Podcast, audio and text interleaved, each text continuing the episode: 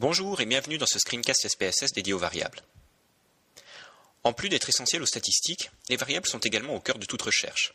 À vrai dire, leur rôle dans la démarche scientifique mériterait un cours entier.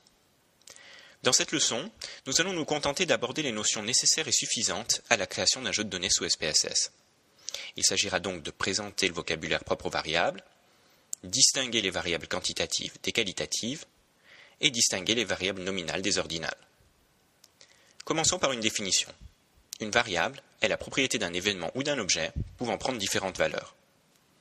Pour rendre les choses un peu plus concrètes, imaginons la situation suivante. Vous avez organisé un événement et aimeriez savoir ce que vos participants en ont pensé.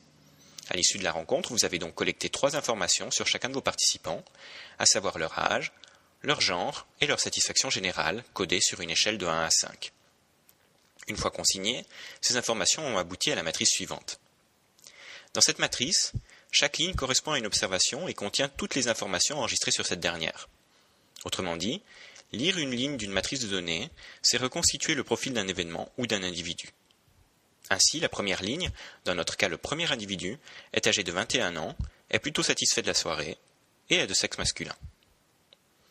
En nous intéressant non plus aux lignes mais aux colonnes, la perspective est très différente. Cette fois-ci, les individus ne comptent plus en tant que tels. Ils ne servent qu'à enregistrer une certaine variation d'une propriété donnée. Vous l'avez compris, les colonnes d'une matrice de données sont nos variables.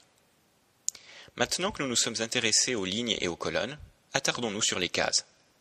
Quel que soit votre jeu de données, chaque case ne doit contenir qu'une seule valeur. On appelle cette dernière un score. Les scores possibles pour une variable donnée sont ses modalités. Être attentif aux modalités d'une variable est crucial. Ce sont en effet elles qui vont définir le type de la variable, type qui nous permettra d'effectuer des traitements statistiques appropriés. Mais quels sont ces types? Dans cette matrice, comme dans nos futurs fichiers SPSS, chaque score est un nombre, mais ces nombres n'ont pas la même signification. Là où un score de 21 dans la variable âge correspond à un individu de 21 ans, un score de 1 dans la variable genre correspond à une femme. Dans le cas de l'âge, le signifiant et le signifié coïncident. Dans le cas du genre, 1 est un signifiant ayant femme pour signifier. Pour marquer cette différence, la variable âge sera dite quantitative, tandis que les variables satisfaction et genre seront dites qualitatives. Pour vous aider à déterminer le type d'une variable, vous pouvez sommer ces différents scores. Si la somme obtenue fait sens, la variable est quantitative. Sinon, elle est qualitative. Dans le cas de la variable âge, on peut effectivement dire que nos individus totalisent 83 ans. Par contre, il serait absurde de dire que nos individus totalisent trois genres ou quinze satisfactions. Par opposition à l'âge, les variables satisfaction et genre sont donc qualitatives. Au sein de ces dernières, nous ferons une dernière distinction, selon que la variable présente ou non une forme d'ordre. Contrairement à la variable genre, les modalités de la variable satisfaction sont ordonnées. Même si on ne peut pas quantifier précisément l'écart entre très satisfait et plutôt satisfait, on sait que l'un est plus grand que l'autre hommes et femmes, pour leur part, ne sont que des catégories. Nous distinguerons donc dorénavant les variables quantitatives des qualitatives. Pour ces dernières, nous distinguerons les variables ordinales des nominales. Notez que ces différents types ne sont pas dictés par l'objet à l'étude, mais construits par le chercheur. En fait, n'importe quelle variable peut être recodée pour correspondre à un autre type. Par exemple, la variable âge pourrait être regroupée en différentes classes.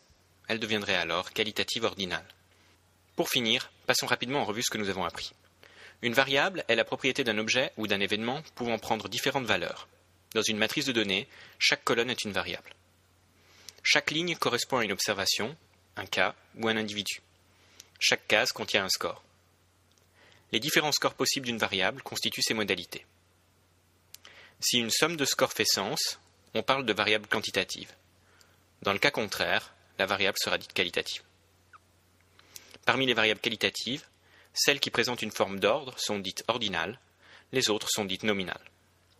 Voilà, nous en savons à présent assez pour coder notre premier fichier de données sous SPSS.